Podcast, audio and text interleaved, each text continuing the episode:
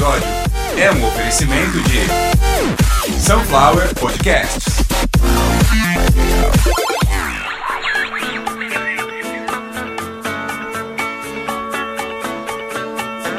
Começando mais uma edição de Caviar. Ó, oh, minha voz tá boa hoje. Começando mais uma edição de Caviar uma Ova, que é um oferecimento de. Sunflower Podcast. Uma usina de podcasts. Eu sou Carlos Santo Forte. Essa edição eu não sei se é 135 ou 136. Eu tô gravando dois de uma vez só. Tô bastante tempo no computador, fazendo dois trabalhos ao mesmo tempo. Agora eu tô tentando também entrar no outro ramo. Vamos ver se tá tudo certo. Aliás, se você quiser comprar aí é, uma. Sabe aquela perguntinha, aquele clichê? É, o que, que você prefere, praia ou montanha? Casa de campo ou casa de praia? Ó, eu não uso esse nome à toa. Se você quiser comprar uma casa de campo na praia, você fala com Carlos Santo Forte. Eu consigo fazer isso. Ó, o imóvel tá pronto. Você compra e vai morar. Pode vir falar comigo, inclusive, se você tiver numa condição favorável para esse investimento agora, você já vem falar comigo com já vai com a mala no carro, te levo até Peruíbe, aqui no litoral sul de São Paulo, e aí você já fica lá na sua casa de campo na praia. Você vai ter uma casa. Bom, maiores informações direto aqui comigo. As informações estão na descrição do episódio. É, os meus contatos também. Isso não é uma brincadeira. Eu tava conversando com um amigo outro dia. Falou: olha, tem uma diferença entre você dar um tapa na orelha de uma pessoa e xingar ela no podcast. O tapa, ele uma hora ou outra dá uma esfriada. No podcast não sai nunca mais. Então, a hora que este imóvel for negociado, eu vou fazer um episódio, inclusive, comemorando aqui. Nunca imaginei fazer um negócio desse. Então, como eu disse para vocês, eu não sei que episódio é esse. É, eu não tenho nem como chutar se vai ser o 100, 135, 136, mas enfim, que seja. Ah, eu vou fazer o seguinte. eu vou falar os dois. E o que você vai ouvir agora, no próximo segundo, é o número certo. Eu vou fazer pós-edição. Edição de número 136. Eu queria. então, é esse número aí que vocês ouviram da publicação. Quer dizer que esse episódio Espero que para vocês seja tão agradável quanto todos os outros, mesmo os que eu não estou muito bem, isso é normal. Eu tô rindo não porque eu esteja completamente diferente do que eu me apresentei nos últimos tempos, mas há uma, uma ponta de luz de esperança e, né, vamos olhar para ela. É, hoje o episódio pelo nome, o que eu vou fazer daqui para frente eu já sei o nome do episódio, então para você que gosta de xenofobia, que gosta de tratar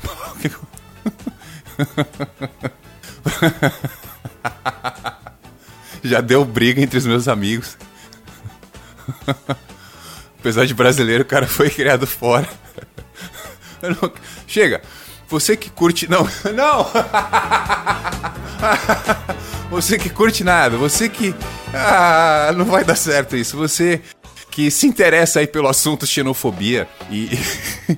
e quer ouvir um pouco sobre a origem aí do termo gringo, ouve esse episódio, por favor. É, todas as informações estão na descrição do episódio. E eu acho que a gente já pode começar. Eu tô olhando aqui pro gráfico, não era para eu estar olhando, é isso que eu tava falando lá no começo. Acho que esse episódio vai ser muito especial para mim, muito mais para mim do que para vocês. Para vocês, espero que seja normal. Eu tô de olhos fechados, tô com muitas dores de cabeça e nos olhos, mas eu consigo falar sem problema nenhum.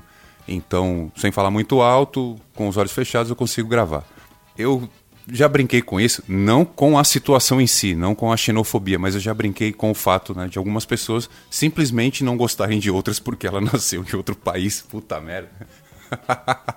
é a mesma coisa que eu chegar para você e falar: quando você calça? É 42. Eu não gosto de você, seu filho da puta. Por quê? É, eu só gosto de gente que calça até 40, sabe? Tipo, é mais ou menos isso. Fala, mas por quê? Ah, eu tenho fobia pé grande. Não faz nenhum sentido. Pois é, algumas fobias não fazem nenhum sentido. E algumas delas passam a ser crime. Então, você, por exemplo, sofrer de corrofobia não tem nenhum problema, porque quem tem medo de palhaço apenas tem medo de palhaço. Aliás, se o Brasil sofresse de corrofobia, se todo mundo tivesse medo de palhaço, a gente não estava na situação que estamos. E esse assunto a gente fala num outro podcast. Só que algumas fobias realmente é, são inexplicáveis e não tem tratamento, não tem controle, não tem nada. Como é que você vai tratar um cara que odeia, por exemplo, o chinês, porque simplesmente porque ele é chinês? Porque assim, se você odeia um chinês, que sua família foi sequestrada pela máfia chinesa, e seu pai. Eu tenho que falar, eu, eu, vou, eu, eu, eu tenho esse direito. Seu pai foi estuprado por um transexual chinês até a morte, numa viela qualquer, de Pequim. Aí você tem ódio de chinês. Eu entendo perfeitamente. Porque às vezes o seu pai gostava tanto daquele transexual que não esperava uma morte violenta dessa ainda mais dele. E a pensão, às vezes, não vai nem ficar pra sua mãe porque ele não é seu pai biológico. Muitas vezes o chinês pode fazer alguma coisa bem específica e pontual que eu não tô falando da vida de ninguém, mas eu citei um caso, por exemplo, que pode acontecer. Né? Às vezes o cara tá andando na rua, vem um transexual com um tchaco sentado na garupa de uma moto, ele bate com esse nunchaku na cabeça, ele tira o pênis dele para fora, ele estupra o seu pai e você fica sem seu pai por causa de um chinês. Você entendeu? Ah, você fala assim, mas cara, o que, que tem a ver o transexual? Porque se fosse um homem, ele ia fugir. Que ele sabe que é, ia ser um ataque. Como era um transexual, ele ficou aguardando por sexo, se fudeu, acabou morrendo. Você perdeu seu pai para um chinês que enganou seu pai e você odeia o chinês. Isso não é xenofobia, entendeu? Agora, quantas pessoas que estão ouvindo aqui já tiveram algum problema com uma etnia a esse ponto? De, por exemplo, ter o pai deflorado por um transexual lutador de Kung Fu na China? Ninguém. Ah, às vezes você comprou um negócio ruim lá na padaria, a padaria do, do seu Valquírio. Pô, tu não gosta de português, porque o seu Valquírio, apesar do nome, ele não é alemão, ele não é austríaco, ele não é polonês. Ele é português. Todo dono de padaria é português. Se você nasceu no Brasil, seu pai e sua mãe são italianos e você nasceu no Brasil, você tem uma padaria, você é português. E, é, e o gentílico é assim que funciona. Você é aquilo que. Por exemplo, se você tem uma namorada e ela reclama de uma determinada de uma determinada. É, tem que falar. Uma particularidade que você tem, aí a sua namorada reclama. O seu apelido é japonês. Você é japonês. Você entendeu como é que funciona? É assim que funciona. Tipo, vou tentar explicar de novo. Seu pai e sua mãe são portugueses. Seu pai nasceu em Coimbra, sua mãe nasceu em Trás dos Montes. Repito, Trás os Montes, não é Trás dos Montes. É Trás os Montes, que é português de Portugal, lusitano é, é língua estrangeira, não é a nossa aqui. E aí, você com pai e mãe português, você resolve montar um bazar. Você vai vender tecido, vai vender tapete, é, é, tecido por metro, vai vender tapete. Você é turco, você é turco. E não é turco que nasceu na Turquia, é os turcos igual tem aqui. O turco, o turco que tem lá no centro de São Paulo, que é o que é do Líbano, que é do... O cara que nasceu no Líbano, no Irã, na Síria, eles são tudo turco acho que ó, o meio jeito de ser assassinado em pouco tempo. é, vão me cancelar mais ainda. Provavelmente agora usando uma adaga. Não que eu precise estragar a piada, mas é, cada um desses que eu citei tem o seu próprio gentílico e turco é quem nasce na Turquia. A gente não vai falar mais nada sobre Turquia, só isso. Turco é quem nasce na Turquia. E aí o que eu falei é Líbano, libanês, é Síria é sírio, Irã, iraniano, Iraque, iraquiano, enfim, todo, mundo tem. E todos, todos. Não, é, Irã não, mas os outros são árabes. Quer dizer, Irã fala persa. Não quero. Não vamos. Né? Não é geografia essa p. Vamos pra parte que eu falei que é do gringo. Quando você fala assim, ah, isso aí é, é daquele gringo lá. Ou oh, aquele cara lá é gringo. Aí você pega um negócio, um manual de instrução. Se não é inglês, Inglês você vê lá, tem umas palavras sempre, umas palavras meio que padrão, em qualquer coisa que a gente vai ler no inglês, já tá, o olho já está acostumado. Uh, se não for nada uh, asiático, como coreano, que é muito comum pra gente, né? Que pratica. O Brasil devia se chamar Brasil Samsung. Todo mundo tem um Samsung na mão. Puta que pariu. O telefone ruim, cara. E todo mundo tem. Ah, deve ser. Eu, é que eu não vou procurar também. Até porque eu só compro de segunda mão. Adivinha o que, que chega, né? Samsung. Então deve ser, porque provavelmente, eu acredito que eu esteja certo, deve ser o mais barato. Mas se não for coreano, chinês, japonês, a gente não faz nem ideia do que é. Quer dizer, não que vá traduzir alguma dessas coisas. A gente já sabe que é japonês, que é chinês ou coreano, que são desses três, daquela parte da Ásia, são os três idiomas mais escritos, disparado. Quando a gente fala chinês, está incluso mandarim, né? Senão, mandarim é o idioma mais falado do mundo. Pera aí que eu me perdi, que eu tô de olho fechado, então eu, fico olhando para a parede imaginando que tem coisa escrita. Eu falei dos idiomas. Ah, tá. Qualquer coisa que não é isso pra gente é gringo. É gringo. Você fala, ah, isso é gringo. E de onde veio essa p dessa palavra?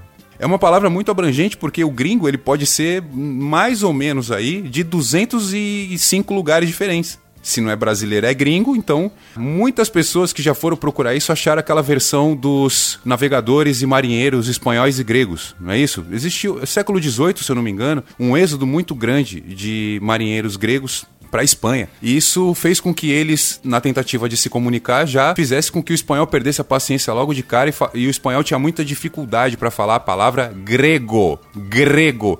Ó, o russo, o, o, alemão, o holandês, esses caras vão conseguir falar perfeitamente a palavra grego. Se você chegar para um alemão, para um russo, para um austríaco, pro, enfim, você chega para um cara desse e fala, repete comigo, grego, ele consegue. Agora fala isso para um espanhol, para um paraguaio, que, né, que fala castelhano, uh, ah, para um americano. É difícil. É, pro Galvão Bueno é fácil. Mas, mas para outras línguas, e aí eu falo do músculo, a língua é um músculo. É difícil treinar para vibrar o R desse jeito. E então o que saía era, é, era em espanhol no caso, né? É, eu não hablo. Então ele fala, eu não falo griengo. Eles falavam griengo. A primeira, a primeira o primeiro contato da palavra gringo como gíria veio dessa historinha aí que vocês estão ouvindo. Perdão. Veio dessa historinha que vocês estão ouvindo. Marinheiros espanhóis e gregos num momento de uma miscigenação ali, porque eles estavam de verdade se misturando, que a gente sabe que cara que fica muito tempo navegando com outros caras, eles se misturam. Eu só falei que eles se misturam. E aí que acontecia? Na tentativa de se comunicar, muitas vezes percebia que era grego, ele já falava: "Eu não falo gringo". E aí começou a usar o termo gringo para alguém que veio de outro país e que fala uma língua incompreensível. Aliás, existe um termo correto para quem vem de um outro, se você procurar no dicionário, vocês vão entender. Quem é que vem de um outro lugar e fala uma língua diferente? Apenas isso. Vem de um outro lugar, não é da terra que você nasceu, e ele fala uma outra língua. O termo correto é extraterrestre quem acha que extraterrestre é de outro planeta, uma vida de outro planeta a gente pode chamar de alienígena, que também serve para quem vem de um outro lugar e fala uma língua incompreensível. A minha militância é essa, né? As coisas têm nome certo, elas tiveram uma origem. Não pode deturpar as coisas. Ó, se você ouviu um ruído aí no fundo, esse ruído é o do PicPay, picpay.me barra caviar uma obra. Mas pode ser também o do nosso Pix, sunflowerpodcasts.gmail.com é o nosso e-mail e chave Pix. E é tudo brasileiro, que eu que fiz tudo sozinho. Mas, e se eu falasse, ó, o nosso Pix é gringo? Vocês iam chamar a Polícia Federal, Receita Federal, e iam mandar me prender porque o Pix só pode ser usado no Brasil. Qualquer tentativa de mudar isso, você já está cometendo crime. Então, gringo é o que vem de um outro lugar, a gente sabe disso. Falou assim: ah, quem vai? Vai eu, tu e o gringo. Se tiver alguém na empresa que nasceu num outro lugar ou que tem um sotaque muito forte, você já sabe que o gringo é ele. É assim que as pessoas se comunicam hoje. Porém, o termo já era usado há muito tempo. Na nobreza francesa, esse termo já era usado, mas não para quem é de um outro lugar, e sim para quem era muito refinado, para quem falava um francês rebuscado, para quem era muito sofisticado ao lidar com a cultura. E aí vocês vão entender agora. Eu vou falar para vocês sobre o cara que deu origem a esse nome, que se chama Pierre Gringoire. Achou que eu ia deixar passar a pronúncia? Nem fudendo. Pierre Gringoire, poeta francês. Poeta, olha, em 1470 e pouco, porque ele viveu o século 15 e 16. Em 1475 por aí até 1530 e pouco, quase 1540, esse cara ele foi ator, foi poeta, empresário e escritor. Ele quase foi político. Olha só, quase foi político. O Pierre era muito chegado, é claro, em um bom papo. Ele era muito chegado em mulheres também, provavelmente mulher, homem, tudo mais. Esse nome que você ouviu, tem no esse nome é o cara do Corcunda de Notre Dame. Não, o Pierre Gringoire ou se escreve Gringoire. Gringoire. Então a, a pronúncia lá seria Gringoire. É difícil para mim. Eu não tenho essa desenvoltura lingual, não é linguística, é lingual para falar toda hora Gringoire. Então o Pierre, o gringo, era um cara muito comunicativo, ele era um ator, ele era um poeta, e muitas vezes as pessoas pegavam obras dele e não entendiam. E era exatamente isso que falavam: olha, isso aqui é gringo. Só que a pronúncia era diferente também. Isso é gringo. Ou c'est gringo. E sim, no século XV, XVI, XVII, nobreza francesa se divertia, os nobres também vacilam. E já, eu não vou dizer gíria, porque gíria é uma outra categoria de deformação. Eu acho que a gente pode falar corruptela. Você que não sabe o que é corruptela, vocês precisam estudar mais para me acompanhar aqui como eu falava, porque lá para 1600 e pouco esse, essa expressão era usada ainda, ainda para alguém que pegava quando eu falo pegava, sei lá que lugar do Brasil que você está, pode substituir por ter acesso. Quando alguém tinha acesso, é, é, é complicado. Tem lugar que no Brasil a palavra pegar é para doença. E tem lugar aqui no Brasil que pegar é para sexo. Né? E aqui onde eu moro, na região aqui, pegar é quando você segura alguma coisa. Mas, enfim, quando você se deparava com pessoas que tinham acesso às obras do Pierre e não entendiam nada, ou achavam aquilo já sofisticado demais e tal, ainda, quando eu disse século, ainda século XV, atravessou para o século XVI, mas aí já era bem menos, você já não acha muita, muita prova disso, digamos. Você não, você não acha iterações a palavra correta é iterações. Você não acha iterações que contenham uh, essa corruptela, no caso gringo, para designar algo muito sofisticado ou algo incompreensível devido à sua ignorância.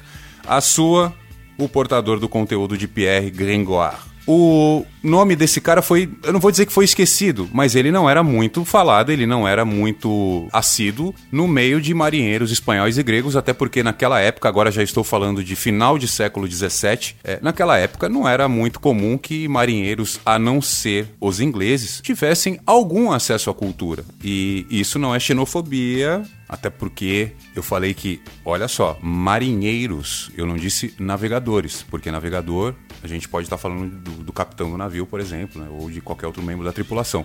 Os navegadores portugueses, século 13, 14 e 15, eles eram o topo do conhecimento no mundo. O que se entendia como cultura, como conhecimento, como sabedoria naquele momento eram eles. Para quem nunca ouviu falar disso, procurem aí, por exemplo, sobre a Escola de Sagres, o maior colégio de navegação de todos os tempos, que aliás foi o que proporcionou que esta porra desse país fosse descoberta. Na verdade, não só esta país, né? Outras, outras terras foram descobertas por navegadores que tiveram tanto incentivo das coroas, no caso espanhola e portuguesa, e também instrução da navegação de Sagres. Mas, poxa, isso aí eu gostaria de fazer com um professor de história, com uma galera estudante de história, enfim, queria queria algo, queria algo mais estruturado, algo maior, mas agora não é o momento. Agora vamos terminar aqui essa história, que é a origem da palavra gringo. Então você já entendeu a origem mesmo. Usar o termo gringo de um sobrenome que só tinha mais duas letrinhas, né? Que é o Gringoire ou Gringoire.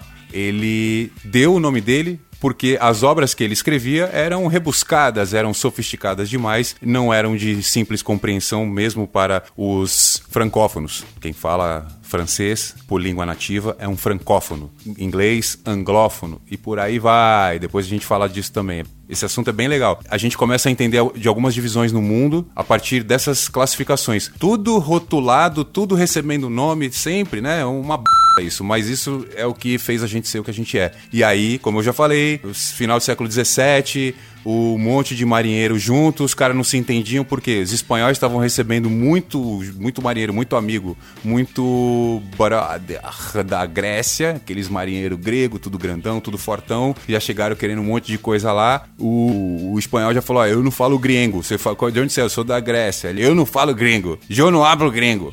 E aí, o termo gringo ali passou a ser utilizado para quem é de fora, para quem não é do local, para quem fala uma língua que você não entende, para quem chegou de um lugar que não é o seu e fala algo que não se entende onde você está. E a palavra gringo nunca mais mudou. A gente, até porque pessoas que escrevem coisas de qualidade por um bom tempo a gente não tem, a gente fica um bom tempo no mundo sem aparecer músico, escritor, poeta, ator de qualidade. A gente sabe disso. Tem muita gente tentando, a arte é difícil, viver de arte é quase impossível, mas isso também se deve a muita falta de preparação, talento e interesse. Muita gente está lá para se aparecer. Vou falar português quase, depois eu coloco um pi.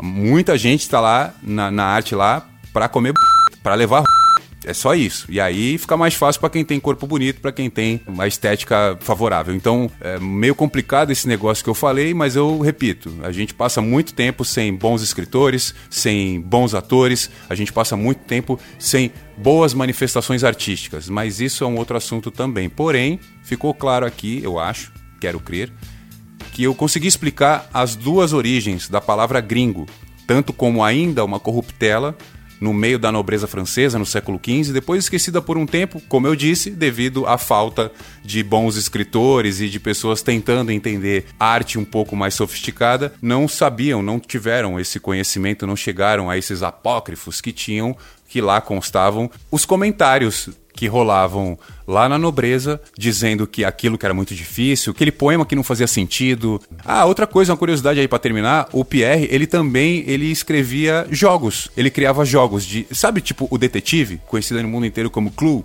aquilo é coisa dele. Não foi ele que inventou este jogo em específico, mas aquilo é coisa dele. Essa concepção desse tipo de jogo, e aí eu não estou falando de tabuleiro, e sim de todo o roteiro e enredo, é do Pierre Gringoire. Você imagina que hoje a molecada gosta de jogar essa p...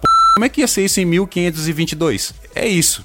Você imagina que em 2021 a dramaturgia de alguns jogos de tabuleiro ainda funcionam inspiradas no conceito do Pierre de criar algumas peças investigativas, digamos assim. Você imagina o quanto avant-garde esse cara não era, o quanto à frente do tempo dele ele já estava. Ele nasceu em 1470 e pouco, então digamos que, pô, o cara em, no comecinho do século XVI ele já era uh, um destaque. Ele já era um cara que porra, ele já tinha tudo que vocês podem imaginar que um ator hoje quer, que é ter peça escrita, peça apresentada, que é dirigir peça, uh, poemas reconhecidos. Então, o cara, ele realmente é, ficar com uma corruptela, de ficar com a corruptela do sobrenome dele como prêmio por toda a obra, realmente foi uma bosta. Na minha opinião, os marinheiros lá na, na, na, Península Ibérica, lá tentando se comunicar com os marinheiros espanhóis, tentando se comunicar com os gregos, terem criado, dado um novo sentido pro termo gringo, eu acho que foi a melhor coisa que pode ter acontecido. Como eu disse, não tem nenhum peso pejorativo, não tem. É, não entra naquele espectro de ofensa, de bullying, é simplesmente você é de outro país. Chegou lá um argentino, vou chamar ele de gringo, ao invés de dar um carrinho no tornozelo dele e causar uma fratura exposta. A gente precisa entender exatamente de onde vieram as coisas que a gente fala. Usar termos que a gente não sabe, que a gente não conhece, olhar alguma coisa no WhatsApp e repetir, isso hoje é um dos maiores causadores de problemas e de estresse que a gente tem. Né? Eu mesmo tô de olho fechado esse episódio todo porque eu falei que eu tava com dor de cabeça, mas não foi. Eu discuti com um cara lá na, no centro, lá no Pai Vovô. Ele esmagou um comprimido de cloroquina, jogou no meu olho. Fez igual o Boloyong fez com o Van Damme no filme lá, no Grande Dragão Branco. Excelente filme, aliás, eu recomendo. E vou dar spoiler. O filme é dos anos 80 e eu vou dar spoiler do mesmo jeito. O Van Damme é campeão, ganhou o comitê, que é o nome do campeonato. E o episódio acaba por aqui, porque eu já não tenho mais o que falar sobre gringo nenhum. Até porque terminei falando de gringo, Van Damme é gringo, né? Ele é belga, se ele é belga, ele é gringo. E muito obrigado para você que ouviu o Caviar uma Alva até agora. Eu sou o Carlos Santo Forte, apresentei alguma edição aproximadamente aí entre 135 e 136 talvez. E vou falar agora o número correto depois desse segundo que eu vou pegar o episódio pronto e antes de subir eu vou editar. Episódio de número 136. E você que ouviu até agora, muito obrigado. Conto com a sua colaboração, tá tudo lá na descrição do episódio. Muito obrigado, até o próximo episódio. Não sei, não decidi ainda do que eu vou falar. Espero que seja para comemorar a venda da, da, da, da, casa de campo na praia lá. Eu e minha gata